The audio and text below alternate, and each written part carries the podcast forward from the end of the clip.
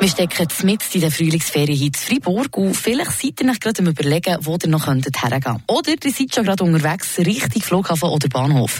Ja, wo geht's denn her? Wo reisen echt die meisten Leute her? Kleines Vorgeschmäckchen.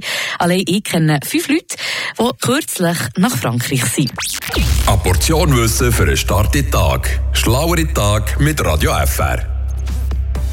Und so ist es dann tatsächlich. Auf dem Platz 1 der meistbesuchten Staaten der Welt hat Frankreich die weit vor. Ein beliebtes Reiseziel der Welt, wie auch nicht mit dem Eiffelturm im Herzen von Paris.